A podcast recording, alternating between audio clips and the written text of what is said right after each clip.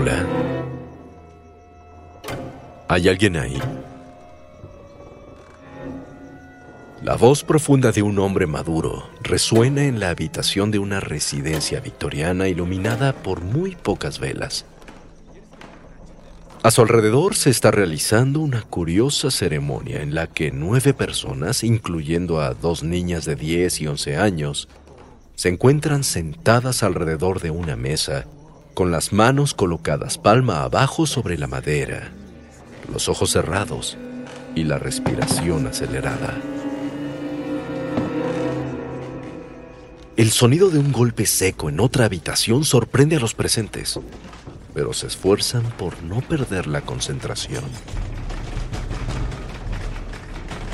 Un segundo golpe más fuerte y cercano hace que de pronto las niñas levanten la cabeza y anuncien al mismo tiempo que ellos ya están ahí.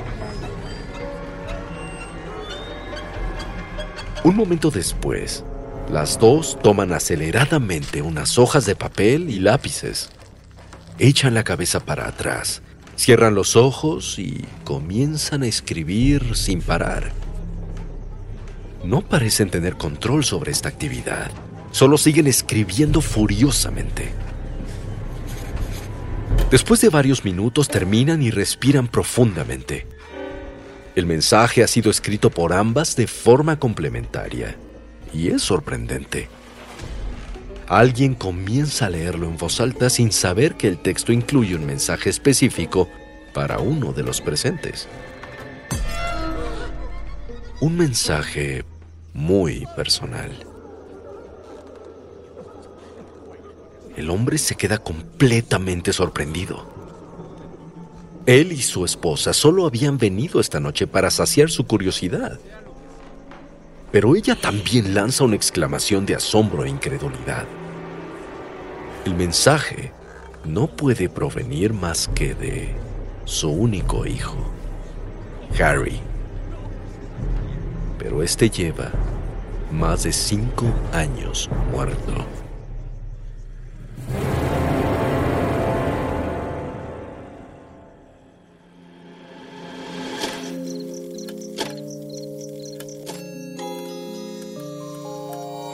La oscuridad es interrumpida por tres campanadas, la intersección del día y la noche se transforma en un umbral listo para ser cruzado. Cierra los ojos, abre la mente. Sé bienvenido a Sapiens Arcana.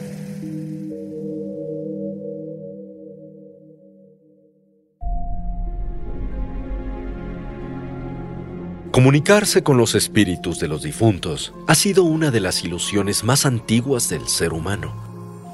La posibilidad de establecer contacto con aquellos que se han ido, cerrar asuntos que quedaron pendientes y tal vez contestar de esa forma las preguntas que todos tenemos sobre la muerte. Quizás es por ello que la práctica del llamado espiritismo se ha extendido por todo el planeta desafiando la resistencia de los escépticos, los religiosos, la ciencia y hasta el propio sentido común.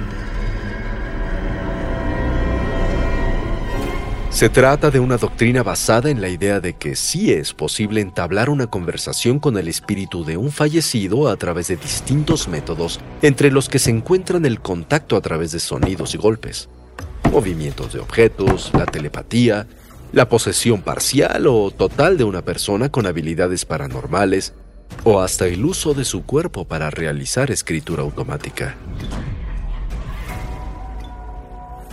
Las famosas sesiones espiritistas que se popularizaron durante los siglos XIX y XX atrajeron a todo tipo de personas que compartían entre sí no solo el interés por lo oculto, sino también, por un lado, una intensa curiosidad por lo desconocido. Y por otra parte, muchas veces tristeza y desaparición por haber perdido a un ser querido con el que ansiaban comunicarse.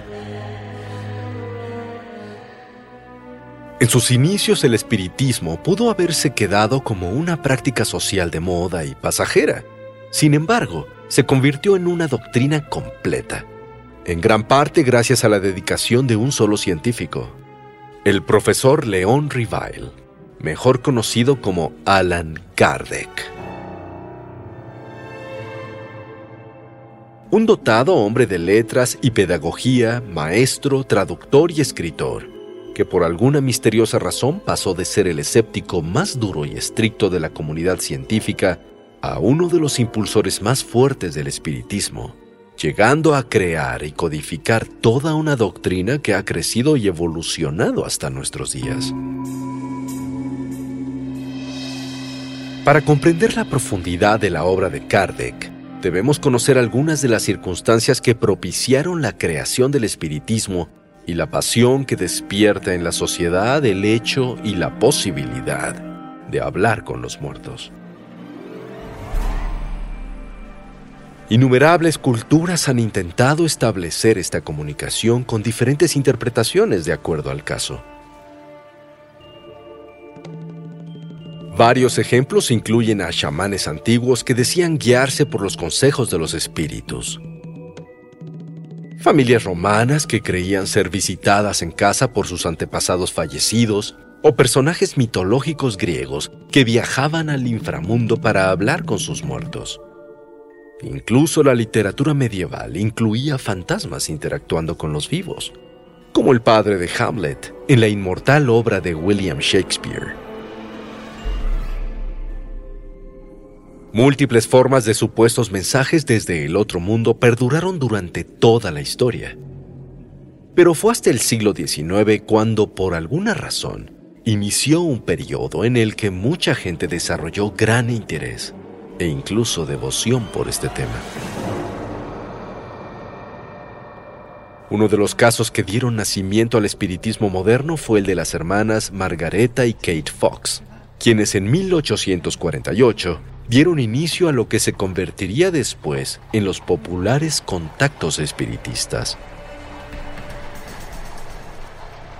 Su caso inició en la casa de Hydesville en Nueva York y en poco tiempo resonó en todo el mundo.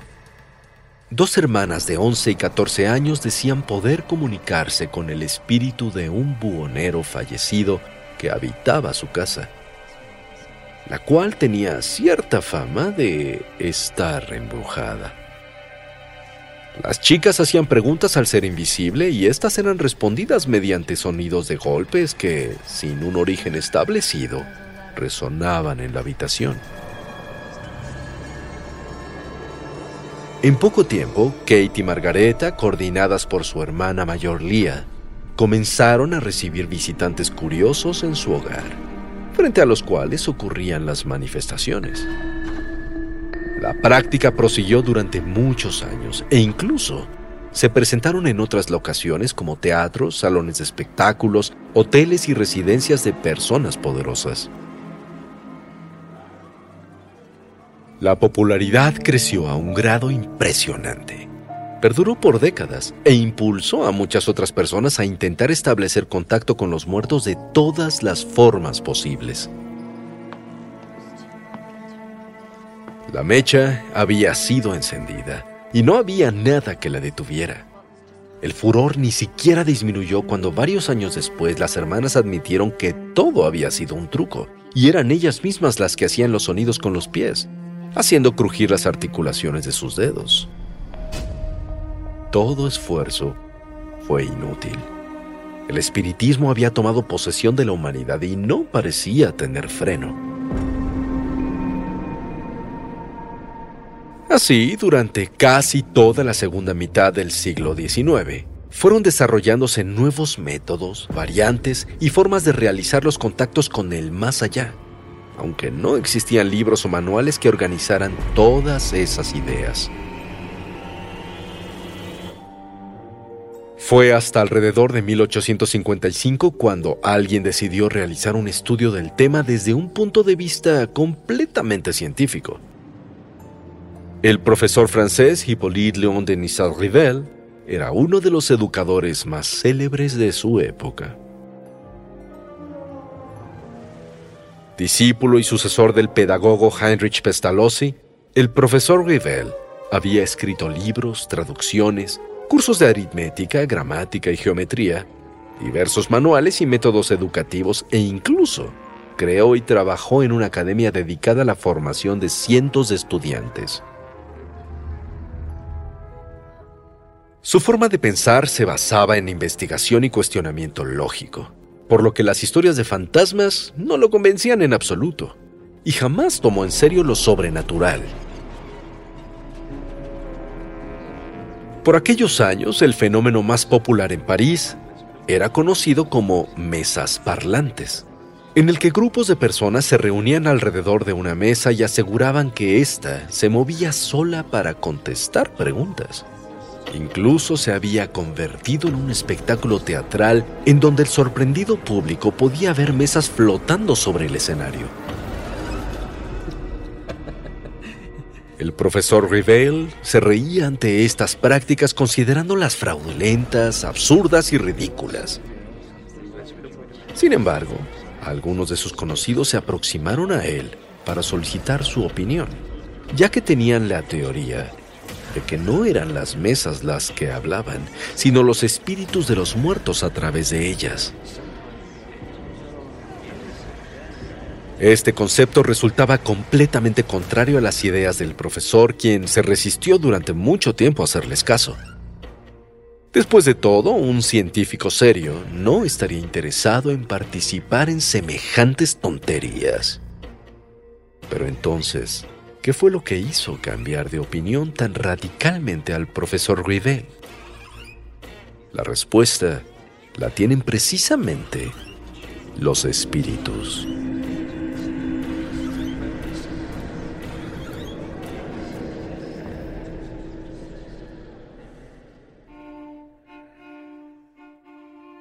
En 1855, el profesor francés Léon Rivel recibió en cierta ocasión la visita de su colega Monsieur Fortier, quien había iniciado una investigación sobre supuestos contactos con espíritus a través de personas con habilidades psíquicas a las que se conocería como mediums.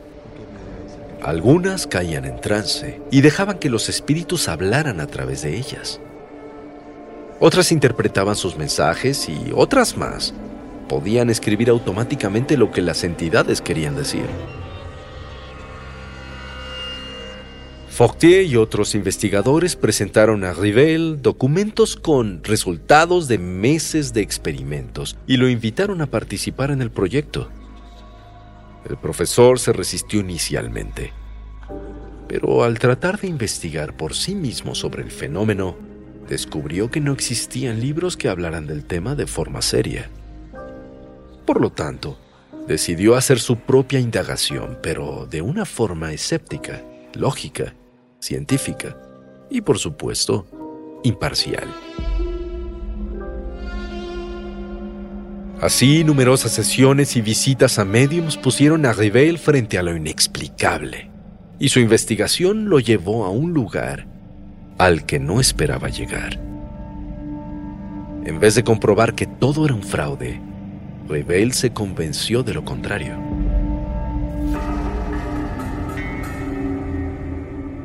Meses después del inicio de sus indagaciones, un medium reveló al profesor que la entidad espiritual con la que se estaba comunicando decía conocerlo de otras vidas, incluyendo una de 2400 años antes, en donde había sido un antiguo druida llamado Alan Kardec. El nombre se quedó en la mente del profesor, y cuando al fin decidió publicar sus descubrimientos, tomó ese seudónimo para firmar sus escritos. En ese momento, nació Alan Kardec como el padre del espiritismo. En 1857 escribió El libro de los espíritus, en donde reúne las conclusiones obtenidas a través de sus múltiples experimentos, además de los conceptos que el profesor dijo solamente codificar provenientes de los mismos espíritus. Esa primera edición se acabó en solo una semana. Durante su vida publicó 16 ediciones más y otros 13 libros pilares dedicadas al espiritismo. Creó la doctrina completa sobre el tema, clasificaciones, normas, y sentó las bases que hoy en día siguen todos los practicantes a los que se les llama espiritistas o espíritas. Kardec fundó una sociedad espiritista que presidió hasta su muerte en 1869, y el éxito de sus obras fue tal que comenzaron a surgir sociedades similares en varios países europeos y también en América. Varios personajes célebres de la época eran fervientes seguidores del espiritismo, como por ejemplo la primera dama de Estados Unidos, Mary Todd Lincoln, quien ansiaba comunicarse con su hijo fallecido. También eran seguidores el inventor de la radio Guillermo Marconi, el científico Alexander Graham Bell, el biólogo evolutivo Alfred Russel Wallace o el primer ministro canadiense William Lyon Mackenzie King. El célebre médico y escritor Sir Arthur Conan Doyle, creador del personaje Sherlock Holmes, fue uno de los impulsores más dedicados del espiritismo. E incluso esta práctica fue la causante de severos conflictos con su gran amigo el ilusionista Harry Houdini, quien afirmaba que el espiritismo era falso y dedicó gran parte de su tiempo a comprobarlo y escribir sobre ello en distintos medios.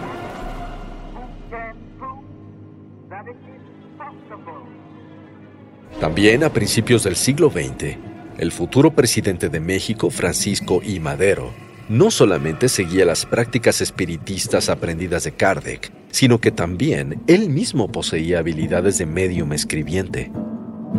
Se dice que las comunicaciones que logró establecer con entidades espirituales formaron su preparación para la vida política y su destino democrático. Hoy en día, el espiritismo sigue más vivo que nunca se ha extendido hasta convertirse en una doctrina inmensa con practicantes en todo el mundo, especialmente en Latinoamérica. Se le considera una pseudociencia y es estudiada por ocultistas, espiritualistas y curiosos en general. Se han creado varios tipos de prácticas con diversas costumbres, ceremonias, métodos y corrientes de conocimiento, mucho de lo cual sigue obedeciendo los textos pilares de la doctrina codificados por Kardec. entidades descarnadas, espíritus, almas. ¿Qué poderosa fuerza habrá sido la que transformó la convicción del científico Leon Revel y lo convirtió en Alan Kardec? ¿Qué habrá logrado percibir para hacerlo cambiar y dedicar su vida a demostrar la existencia del mundo de los espíritus así como de las líneas de evolución espiritual de los seres vivos. Podemos seguir especulando por siempre. Y quizás podríamos intentar otro método. Tal vez si nos sentamos aquí alrededor de esta mesa, apagamos todas las luces y tratamos de reunir el valor necesario para atrevernos a preguntar al aire, ¿hay alguien aquí?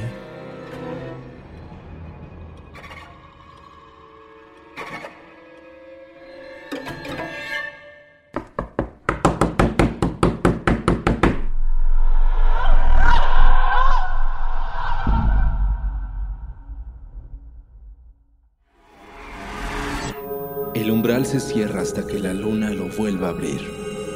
Mientras tanto, abre los ojos y asómate en las grietas del espacio y el tiempo. Y si te atreves, descubrirás qué hay más allá de lo que consideras real. Sapiens Arcana, soñado por Luis Eduardo Castillo, esculpido por Emiliano Quintanar, trazado por Keren Sachaires. Lucky Land Casino asking people what's the weirdest place you've gotten lucky? Lucky? In line at the deli, I guess? Aha, in my dentist's office.